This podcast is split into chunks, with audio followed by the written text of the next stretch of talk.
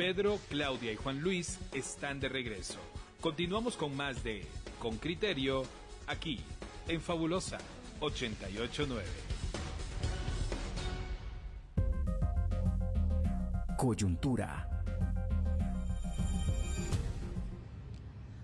Juan Luis cerró el segmento anterior con un resumen de la coyuntura alrededor de la Corte de Constitucionalidad, pero ciertamente no es el único lugar en donde se discute eh, el futuro de, un candidato a la presidencia. Hoy con criterio le presenta la encuesta, la última de Sid Gallup, la consultora internacional, y le presentamos a Luis Roberto Jau, es el director regional de la consultora Sid Gallup, que ha hecho una encuesta, una encuesta en donde ha salido a preguntar a los votantes guatemaltecos por quiénes votarían si las elecciones fueran hoy. Un resumen de los resultados es el que nos trae Henry Bean con su reporte. Vamos a escucharlo y luego conversamos con el director regional de Sid Gallup. El informe de Henry Bean, reportero con criterio.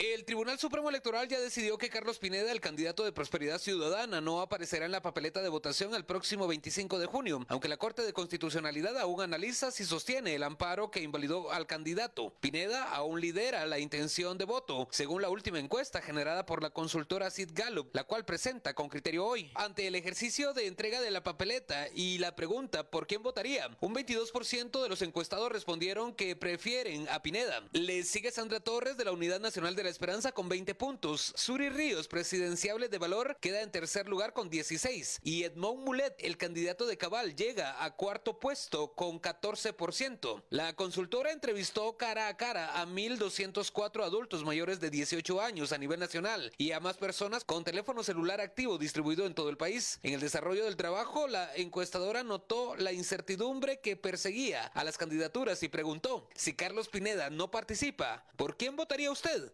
Sandra Torres aventajó con 23 puntos, pero cuando se analizan los datos, solo gana 3 puntos con Pineda fuera, mientras que Edmond Mulet capitaliza 7 puntos y sube a 21. Ríos queda rezagada, solo sube 3 puntos. Los seguidores de estos dos últimos son identificados de perfil similar, con estudios medios o superiores residentes de la capital. La encuesta señala que con el anuncio de que Carlos Pineda está inhabilitado de participar en los comicios, la mayor parte de seguidores se muestran indecisos con respecto a quién brindar su apoyo, aunque reafirma que es Mulet quien logra más apoyos. Los de la cola en la encuesta son el oficialista Manuel Conde con 4% de intención de voto. Un empate lo tienen con 2%. Amilcar Rivera de Victoria, Manuel Villacorta de Voz y Armando Castillo de Viva. La casilla Otros fue votada con 12% y la de Ninguno obtuvo 16%. La casilla de Pineda no es la única que aparecerá en blanco. En total suman cuatro. Las otras tres son las de Telma Cabrera del Movimiento para la Liberación de los Pueblos, la de Roberto Arzú de Podemos y la de Oscar Rodolfo Castañeda de Poder, a quienes el TSE les impidió la inscripción y la justicia no resuelve en definitivo cuando hoy serán enviados los listados de candidatos inscritos para la impresión de papeletas. Las entrevistas de esta encuesta se realizaron entre el 10 y el 20 de mayo de 2023. Los datos tienen un margen de error igual a más o menos 2,8 puntos, calculados con un 95% de nivel de confianza en sus resultados totales. Henry Bean, Radio con Criterio.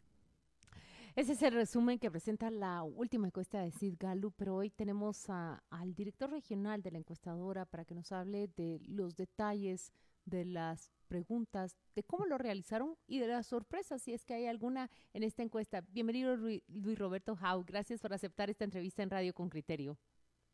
Claudia, muchísimas gracias, es un honor. Juan Luis, Pedro, nuevamente un honor volver a estar aquí con ustedes. Luis Roberto, yo quisiera arrancar con, con una pregunta que le explique a nuestros oyentes la experiencia de Sid Gallup en medir al electorado guatemalteco. ¿Cuántos años tiene Sid Gallup de hacer este tipo de mediciones? ¿Cuán afinada se encuentra la muestra que ustedes utilizan en estos momentos? Siempre hay variación, por supuesto, entre un, potencial electorado y otro con respecto a una fecha y otra de, elecciones. ¿Y, ¿Y cuánta confianza te inspira a vos los datos que hoy estás presentando? Bueno, muchas gracias Juan Luis. Sí, tenemos ya más de 30 años de estar laborando en Guatemala y evaluando las distintas elecciones. gracias a Dios y con mucho esfuerzo hemos participado en todos estos comicios con bastante exactitud, dado los tiempos que se están presentando. A lo largo de los años han ido variando las, las técnicas, más que todo la manera de recolectar la información ahora es bastante más exacto en el sentido de que ya se usan medios digitales que permiten evaluar de una manera muy exacta a dónde se está llevando a cabo la entrevista, la supervisión por medio de grabaciones, el punto de, el punto de GPS. Es decir, yo como entrevistador no puedo engañar a mi supervisor diciéndole, por ejemplo, que estoy en, en Zacualpa cuando en realidad estoy en Santa Cruz, en la cabecera departamental o en Chichicastenango. Tengo que estar en Zacualpa porque ustedes pueden geoposicionar mi ubicación. Nosotros geoposicionamos la ubicación de cada entrevista, el recorrido de cada entrevistador, los tiempos, en el momento que se hizo, cuánto dura entre una entrevista y otra, porque no, no es que está la gente en fila esperando que les hagamos la entrevista, sino que, que tenemos que ir buscando el perfil de cada uno de, de ellos de tal manera que esta situación ha ido mejorando lo que es la recopilación de la información y la supervisión de los datos. En esta ocasión que entrevistamos a 1.200 personas a lo largo de todo el país de una manera cara a cara para poder brindarles una papeleta y que ellos en confianza nos marcaran la persona que votarían. Además, luego les preguntamos si, si esta persona, da la incertidumbre que se está presentando ahorita en el país con los distintos candidatos, les preguntamos si, si esta persona que usted marcó no estuviera, ¿por quién votaría usted? Y ya también nos expresaban sus distintas opiniones. Pero entonces, y para concluir con la eh, pregunta que me hiciste al principio, a lo largo de estos 30 años hemos participado en los comicios con bastante exactitud y nos sentimos orgullosos de que no solo en Guatemala, sino en los distintos países de la región, nuestros resultados han sido consultados y discutidos en distintos foros como estudios a evaluar de una manera crítica. Ahora, ahora entremos en los resultados de, la encuesta. Ya vemos que eh, Mulet, de acuerdo con, la pregunta que ustedes plantearon, con el ejercicio hacia los encuestados, resulta el acaparador o el que más puntos suma. Y en cambio las otras candidatas suman, pero en menor medida. Mm, ¿Cómo podemos interpretar eh, eh, esta revelación de la encuesta? ¿Quiénes son esos votantes? El perfil del votante de, Carlos Pineda es parecido al perfil de votante de Edmond Mulet. Este, cada uno de los candidatos tiene un perfil o nicho del electorado al que atrae con mayor precisión. En el caso de Carlos Pineda tenía relativamente mayor fortaleza en las áreas en las áreas urbanas, aquellas personas de un nivel socioeconómico medio, medio alto, este, con mayor nivel educativo al igual que lo tiene en estos casos Edmo Mulet y Suri, Ríos. Sandra Torres tiene un perfil más de un nivel socioeconómico medio y bajo, residente en poblaciones rurales. Los 22 puntos con los que cuenta en estos momentos contaba Carlos Pineda, entonces ya tienden a repartirse de acuerdo a los perfiles de los distintos candidatos. Y aquí lo que vemos es a un Edmo Mulet atrayendo de una manera más sólida los votos, los votos urbanos, los votos de una, de una persona con educación media, estudios universitarios, que también era el, perfil de Suri. Suri Ríos y Edmond Mulet estaban compitiendo, digámoslo, por el, por el mismo grupo de votantes en una primera instancia. Sandra Torres, por su parte, obtiene tres puntos más que todo provenientes de aquellos votantes de Carlos Pineda, fuera de Guatemala metropolitano. Mira, pero yo entiendo entonces que Edmond Mulet es quien está captando, se muestra una tendencia, eso es lo que me muestra la, la encuesta y corregime por favor, que está captando con más fuerza o tiene más poder de atracción hacia el votante que queda huérfano cuando sale Carlos Pineda. Suri pareciera tener menos poder de atracción de ese votante, pero lo cierto es que tanto Mulet como Suri a un muleta trayendo este votante de Pineda, están técnicamente empatados, porque la diferencia entre ellos, aunque Mulet la ventaja por dos puntos, si ustedes me dicen a mí que el margen de error de la encuesta es 2.8 más o menos, Eso puede significar, es solo una posibilidad, de que estén prácticamente empatados. No, de, de, de hecho, Juan Luis, están técnicamente empatados. Dada la incertidumbre, dado todavía la cantidad de votos que quedan en, que quedan en disputa, este, la indecisión que se está presentando en el, electora, en el electorado, lo que estamos observando es que vemos a una Suri Ríos y a un Edmo Mulet compitiendo por un mismo potencial de votantes y que definitivamente la participación en una segunda vuelta aún no está definida. No está definida para ellos dos, pero quien definitivamente aparece como una candidata sólida con sus 19, 22 puntos es Sandra Torres. De inicio del proceso hasta acá, quisiera que habláramos de, de, las encuestas que empezaron a medir intención de voto, me parece en septiembre del año pasado, luego enero y luego marzo. ¿Qué podemos observar, por ejemplo, en esta candidata, en Sandra Torres? Este, ha habido relativa, relativa estabilidad. Ella tiene una penetración bastante, bastante fuerte en las zonas rurales fuera de Guatemala metropolitano y este, poco a poco ha ido logrando atraer ciertos votantes en el área metropolitana.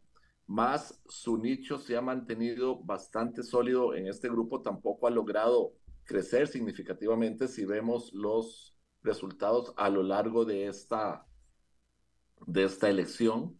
Al mismo tiempo, lo que sí observábamos era en, un Carlos Pineda que rápidamente creció de 5, 10, 15 puntos y ahora estaba en 22 puntos, generando un fenómeno más que todo en redes sociales y en las personas con acceso a estos, a estos medios. Y un Edmo, un Mulet que vino, vino subiendo, Carlos Pineda, este, al llegar a los mismos electores, detuvo su tendencia y con una salida puede que la vuelva a retomar. Vemos a Suri Ríos que sí sería necesario un, una, una evaluación. Ella comenzó relativamente más alto, más no ha logrado acaparar este, los votantes a los que ella en un inicio buscó atraer. No, la sensación es que Suri Ríos está estancada, que, que no logra crecer pareciera haber alcanzado techo a lo largo de, la campaña y aunque ahora puede nutrirse o se nutre, de hecho, de un poco de los votantes que deja huérfanos Carlos Pineda, lo cierto es que un contendiente suyo puede atraer más y superarla. No pareciera lograr Suri Ríos un crecimiento significativo.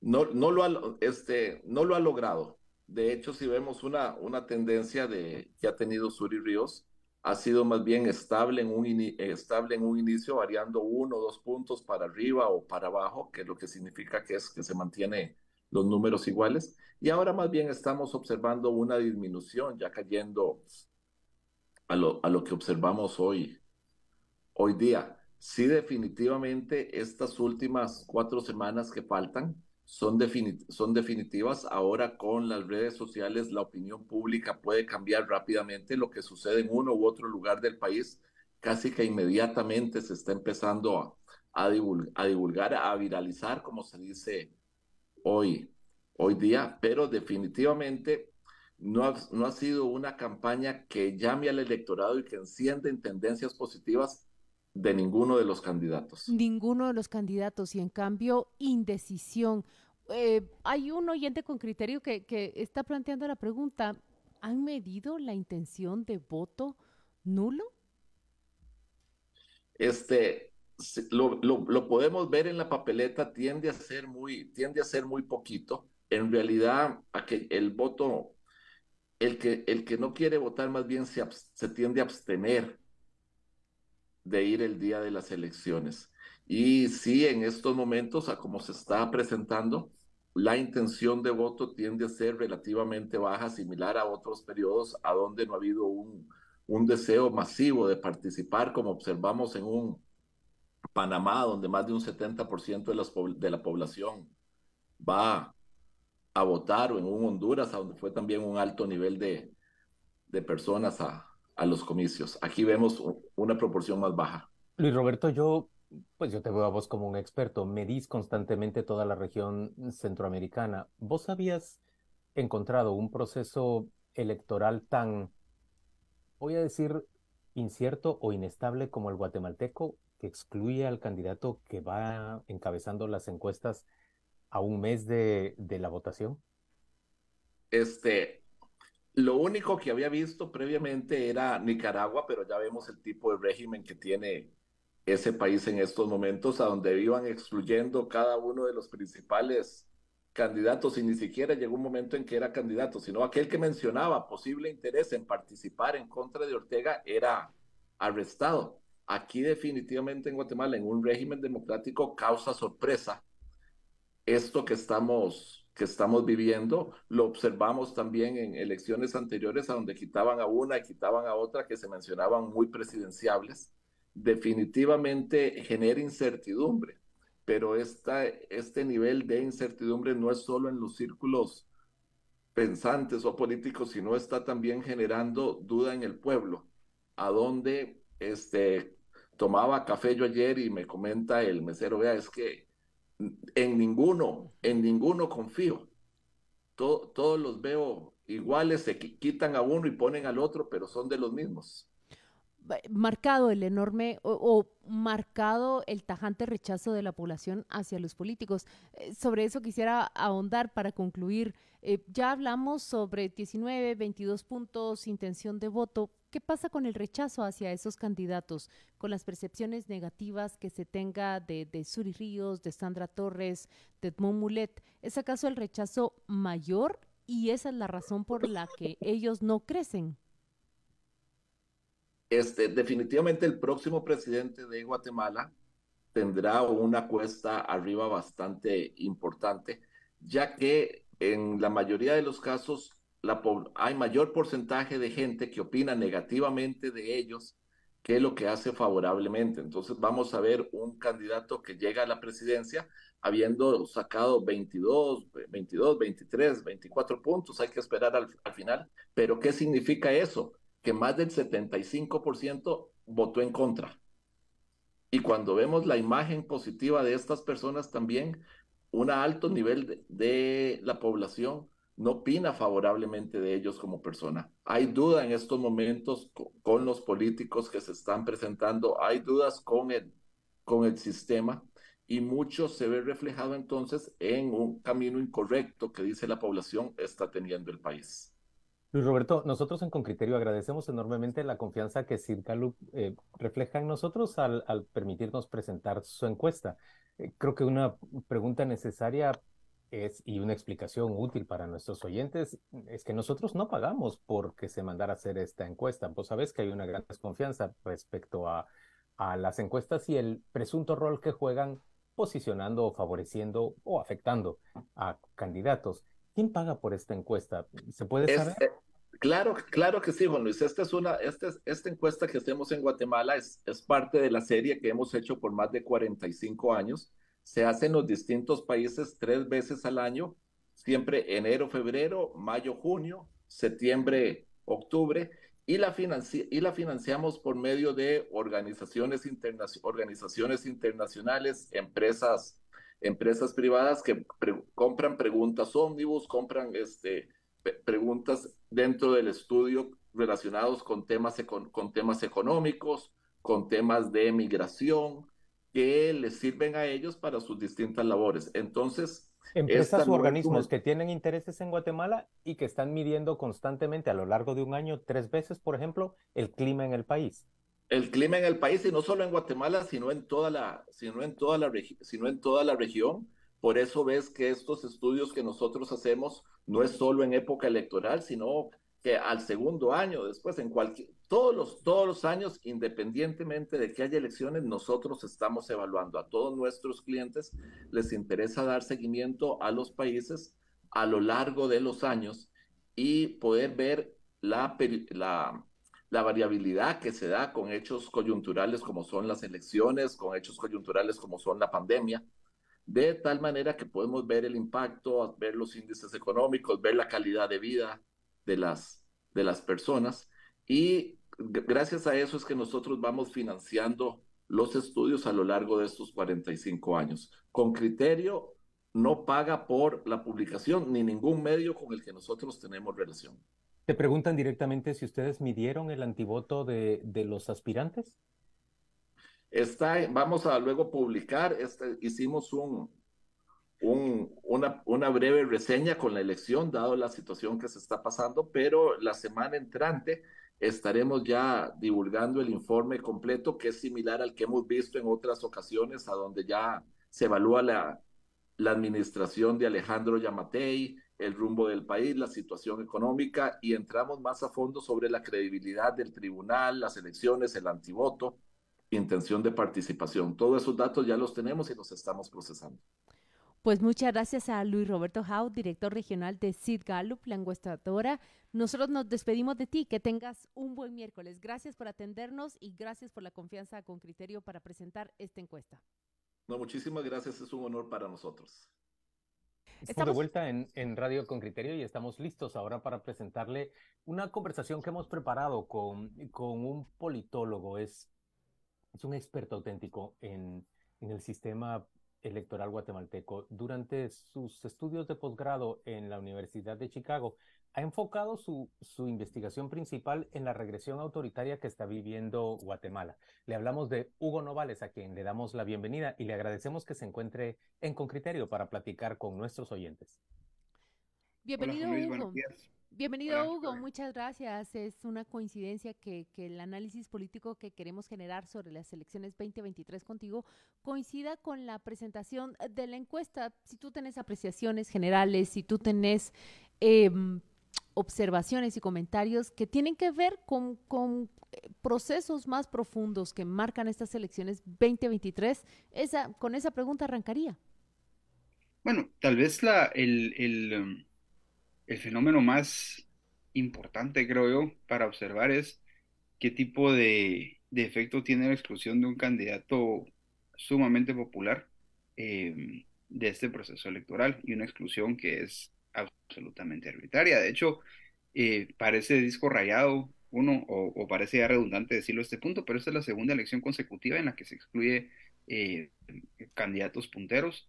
Eh, Hugo, se logra en realidad un resultado por default, por exclusión de otros candidatos. Alejandro Yamatei no habría sido presidente si no le excluyen a Tel Maldana y a Suri Ríos.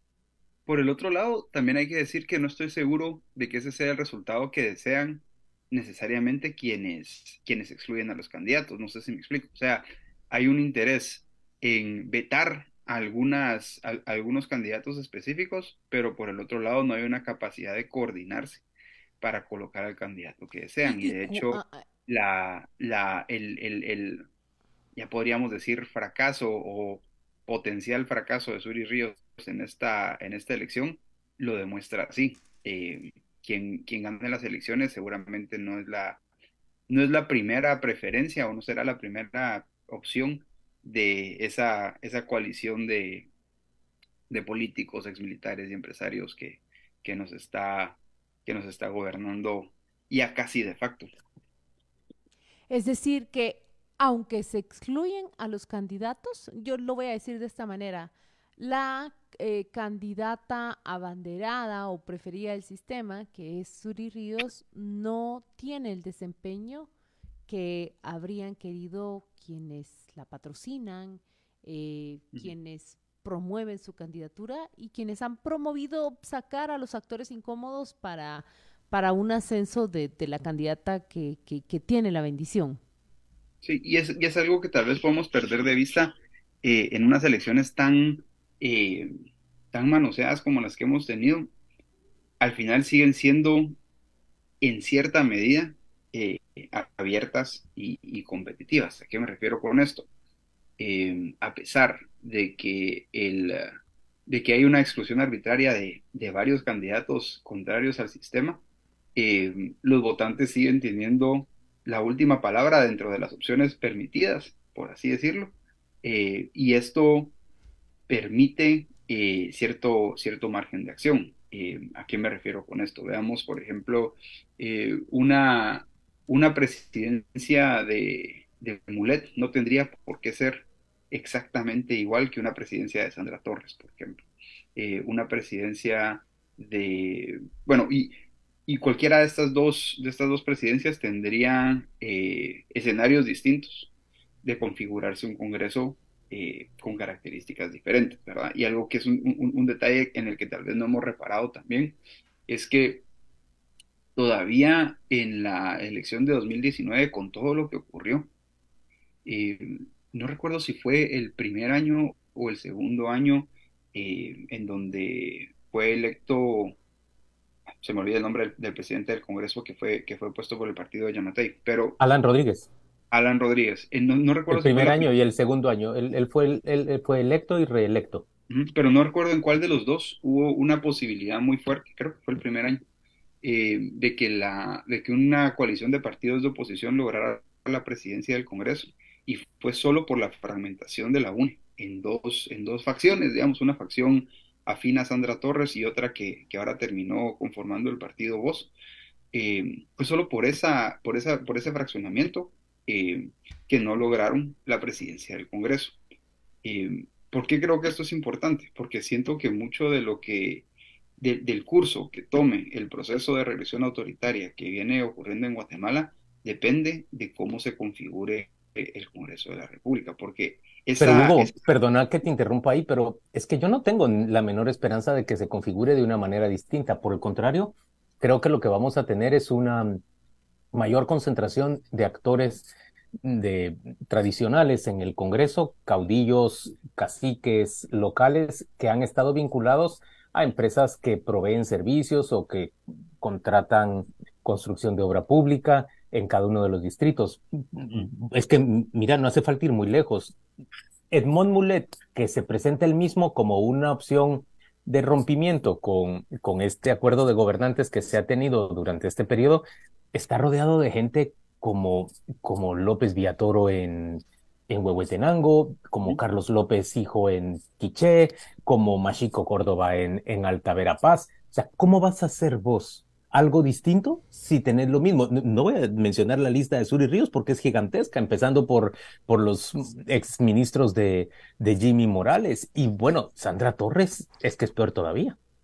Sí, yo no saldría a decir que, que las cosas van a tomar un, una, eh, una nueva dirección para bien, pero sí que eh, el, el, tipo de regresión que tengamos y las posibilidades de que esa regresión se perpetúe sí dependen en buena medida de cómo se conforme el Congreso. Y diría que aunque las características eh, de los diputados sean similares, sus lealtades, sus compromisos, eh, sus intereses individuales a veces chocan entre sí.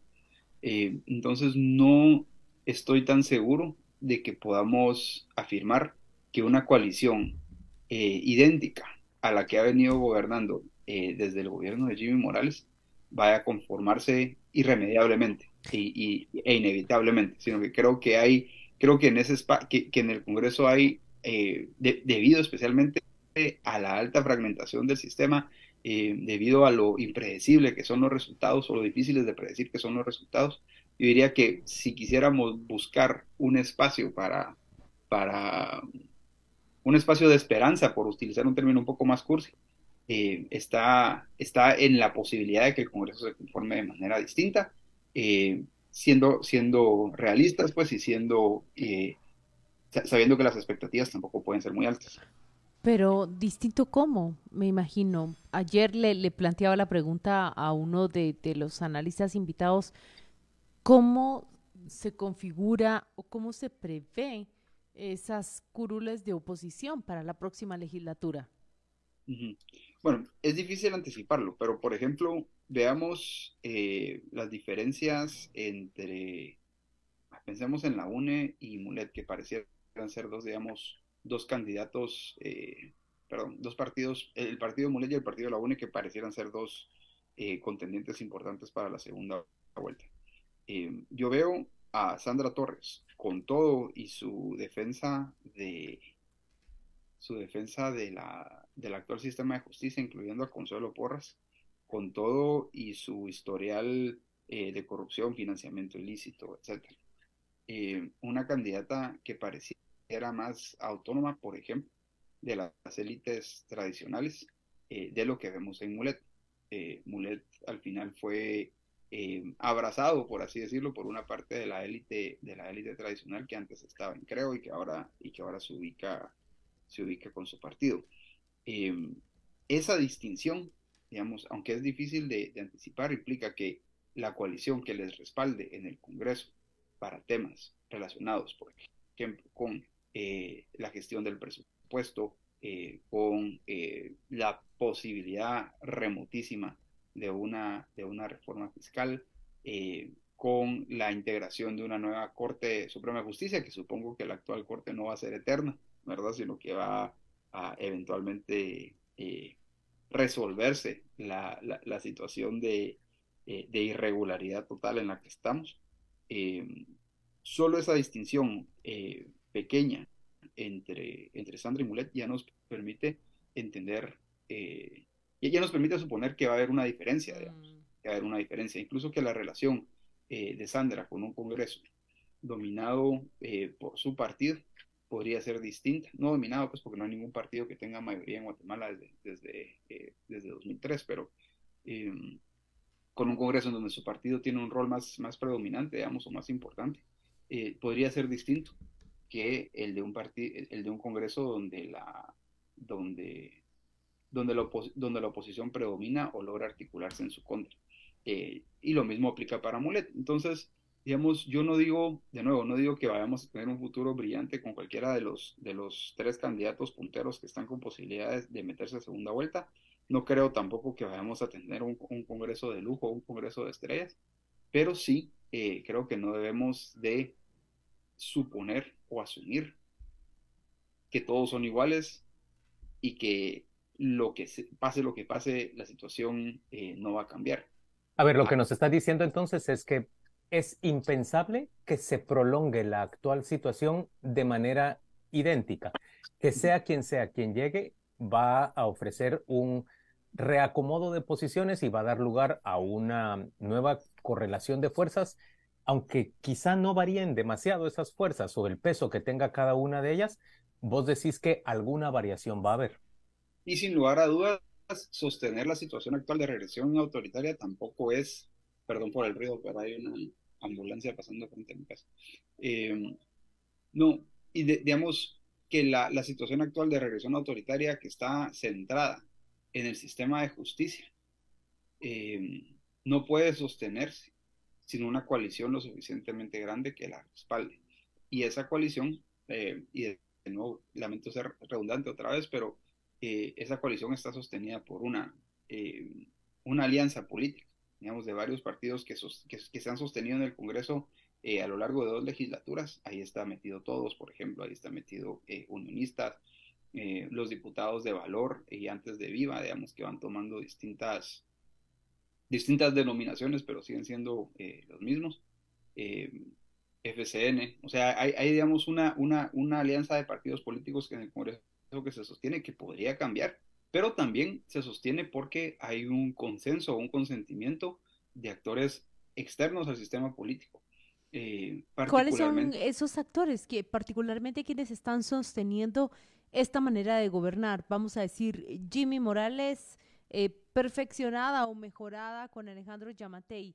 Eh, actores Yo diría externos... que, no, que, no, puede entenderse, digamos, esta, esta, ah, eh, esta situación sin el consentimiento de una buena parte del sector privado tradicional, en el cual el mayor, la voz cantante la ha llevado, digamos, la Cámara de Industria, en respaldar, a veces abiertamente, y a veces con su, con su silencio las acciones de la eh, de sostener, por ejemplo, una Corte Suprema de Justicia irregular, eh, el beneplácito o la, o la complacencia que tienen con la gestión de eh,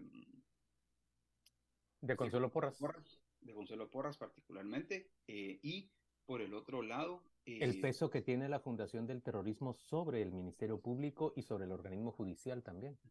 Sí, bueno, ese es, ese es, un, ese es otro actor que es importante, pero ellos, digamos, a mí me parece eh, difícil de comprender cómo un actor tan pequeño llegó a, acaparar tanto poder y por eso es que creo que la, que la clave está en eh, el respaldo que tienen del sector privado. Entonces, aquí es a lo que voy con esto. Una conformación diferente del Congreso y una, eh, y una presidencia, digamos, que puede tener características A o B, que puede tener, digamos, características distintas, le ofrece al, a, esta parte del sector privado una posibilidad de desvincularse o un incentivo, una motivación para desvincularse del apoyo que puedan darle a este, a este actor tan nocivo que es la Fundación contra el Terrorismo. Y entonces yo supongo que por ahí puede haber una, una posibilidad.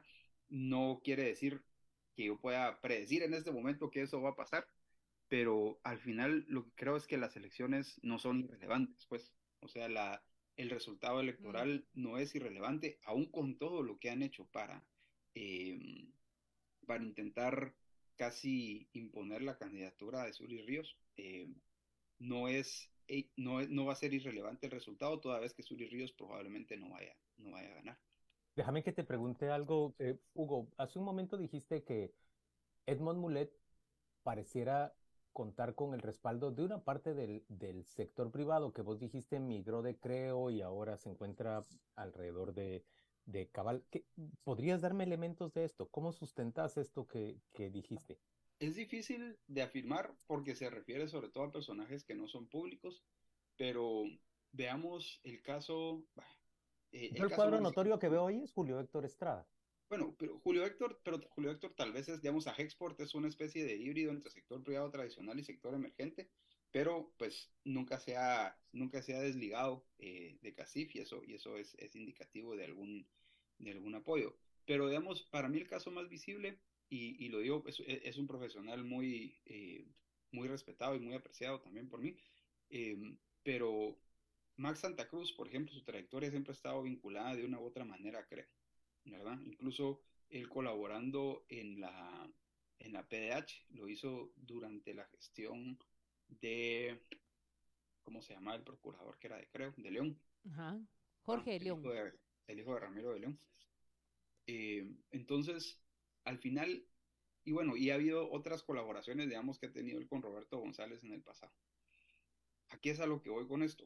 Esa, yo siempre, yo, yo siempre he entendido, creo, como el, el, heredero, por así decirlo, de la, de la Gran Alianza Nacional una vez esta se, se convirtió en un partido, digamos, local en Futiap eh, o, en, el oriente del país. Eh, creo es, por así decirlo, el, era, el, era el instrumento político preferido de la élite tradicional. Eh, y muchos de estos actores, digamos, no solo Max, sino que, y no solo Julio Héctor, sino que otros, otras personas con un perfil menos público están también colaborando con la campaña de Mulet. Entonces, eh, de nuevo, es algo difícil de sostener y tal vez las conclusiones acá son difíciles de, de, de tomar con un 100% de certeza. Eh, pero la impresión que he tenido es que Mulet está, eh, tiene, digamos, cierta eh, cierta, cierto consentimiento, cierto eh, respaldo importante del sector privado y que eso no es, no es menor. Porque también algo que es, que es importante saber es, cometeríamos un error si nosotros asumimos que todo el sector privado tradicional o todo el CACIF, o peor aún todos los empresarios se alinean con uno u otro uh -huh. candidato. Eh, hay, digamos, facciones, hay eh, preferencias incluso a nivel individual, ¿verdad? eh, apreciaciones distintas sobre qué es lo mejor para el país, qué es lo mejor para sus intereses. Eh, y entonces, el, el uh, digamos, es, esto los orienta a apoyar distintos candidatos. Pero lo que sí quiero reiterar, esto no niega el hecho de que para hacer lo que han hecho hasta ahora los protagonistas y los líderes de la regresión autoritaria, particularmente la Fundación contra el Terrorismo, no habría sido posible hacerlo sin el apoyo de una parte sustancial de estos. Y, y, digamos, a mí algo de lo más, de lo más dramático, digamos, que, que, que ilustra este, este apoyo es, no sé si recuerdan, el, cuando fue la, la captura de José Rubén Zamor, uh -huh. eh, la Cámara de Industria sacó dos comunicados en menos de 24 horas. Uno eh, solicitando, digamos, un, un, un juicio o un, un, proceso justo y denunciando eh, digamos, pintando en una luz muy negativa su captura, y otro eh, aclarando, digamos, que no, eh, que, que, no, que no le respaldaban. Y, al final lo que, lo, que esto, lo que esto nos dice es que aún dentro de una Cámara individual hay facciones distintas, una de las cuales se ha venido imponiendo eh, a lo largo del tiempo, pero que no, pero que no es un mm. proceso enteramente de dominación, sino que es, es un proceso competitivo, abierto y que va siguiendo y que va siguiendo sus normas. Entonces, reitero, si algo, si algo sirve de toda esta conversación es entender que el resultado de las elecciones importa, eh, que, que, no es, digamos, que, que, no está todo absolutamente dominado por este actor amorfo eh, que algunos llaman la alianza criminal, el pacto de corruptos y que, y que va adoptando, digamos, distintos nombres y distintas expresiones a lo largo del tiempo. Hugo, ¿vos ves posibilidades de que Suri Ríos eh, se replantee en estas cuatro semanas y consiga hacerse más atractiva o pensás que sus vínculos notorios y su entorno semejante al de Yamate y al de Jimmy Morales la afectan demasiado y le impiden, impiden atraer a más gente? Yo no creo que su, que su vínculo con el gobierno y su y digamos sus vínculos mafiosos, por llamarlos de una manera, eh, sean realmente lo que le importa al electorado. Digamos, yo no, yo no, no estoy tan seguro de que esta misma conversación que estamos teniendo nosotros se, se plantee en los mismos términos a nivel de los, del, del votante, digamos, general o promedio. Sí creo que Suri no es una, no es una buena candidata, ¿verdad? No es una candidata particularmente eh, carismática. Eh, creo que cuando, creo que para las personas más por así decirlo, informadas eh, de la política. Hay cierto encanto que, que Suri siempre ha tenido. Digamos, yo, yo recuerdo hace ¿qué? 15 años, Suri era la, la, principal aliada de las organizaciones de mujeres en el, en el Congreso, precisamente porque enfocaba leyes relativamente progresistas. O sea, hay, digamos, una parte de la sociedad que, le, que, la ve como una política como una, como una líder política muy capaz otra parte de la sociedad realmente solo la conoce a través de la, de la figura histórica de su papá, la conoce a través de lo que ha visto, eh, de, la imposición, digamos, de su campaña en medios de comunicación eh, y, de, la campaña que ha realizado. Entonces, digamos, perdón que dé tantas vueltas, pero lo que quiero decir es que Suri yo no veo que sea una, una candidata tan fuerte, tan formidable como, como se le hacía ver al principio. Em, es que quizás eh, era para otro tiempo, eh, eh, quizás era para otro tiempo, no, no para este. No, no sé, no sé, Estoy pero pensando en el pasado. a mí me recuerda, y, tal vez hacer esta analogía puede ser un poco, un poco abusivo, digamos, con la, con la historia, pero si ustedes recuerdan la candidatura de, de Ríos Montt, esta fue en 2003. Cuando Ríos Montt se inscribe, estaba esta percepción generalizada de que iba a ser un, un candidato a vencer, digamos, que tenía el respaldo del aparato público. Al final, eh, Efraín Ríos Montt ya había ganado una, una elección que le fue quitada, había sido jefe de Estado, o sea, la, la, la figura histórica de Efraín Ríos Montt se sentía como avasalladora y se suponía que iba a ser un contendiente importante. No pasó a la segunda vuelta. Eh, yo supongo que alguien como Suri, que no tiene, digamos, todo ese peso, ese peso histórico, eh, a nivel, en, términos positivos, pero que sí carga con una parte del, del, del legado, eh, del horrible, digamos, de, de, de, de Ríos Montt, la tenía difícil desde el principio. Y mm. entonces, digamos, yo no sé, yo no, yo no creo que sea su vínculo con Yamatei, eh, no creo que sea su, su respaldo de la Fundación contra el Terrorismo, lo que la, lo, que la tenga así, posible. Jimmy Morales. mi impresión es que la mayoría, mi impresión es que la mayoría de sus, de sus votantes eso, eso no, no, les, no les importa tanto. Pero sí no veo que sea una, que sea una candidata que pueda, que pueda levantar. Ahora, ¿qué es lo que pasa? En el contexto actual, basta con tener 12, 13% del electorado para colarse en segunda vuelta, que es lo que le pasó a Yamatei. Eh, entonces, digamos, yo no veo que ella levante pero la situación está tan, está tan fragmentada que sí es posible que se cuele, que se cuele en segunda vuelta, como es posible que se cuele, que se cuele Mulet. Eh, ya casi todos los observadores, digamos, que están más, eh, que entienden mejor que yo las encuestas, eh, suponen que no hay más contendientes. Mm, nadie más que suba, sino prácticamente que se que se queden ellos tres y, y, que será fácil, 12, 14% para colarse a una segunda vuelta. Y luego está que lo, último también es, hay una, e, este, esta idea de que Sandra Torres no gana en segunda vuelta tampoco es algo en lo que yo, en lo que yo confiaría 100%, ¿verdad? o sea, no creo que ella enfrentada a cualquier candidato vaya a perder siempre. Em, esto es algo, esto sería como que hace como que hace ocho años hubiéramos dicho Yamatei nunca va a ganar la presidencia, porque miren, ya se postuló varias veces y no pasa segunda vuelta.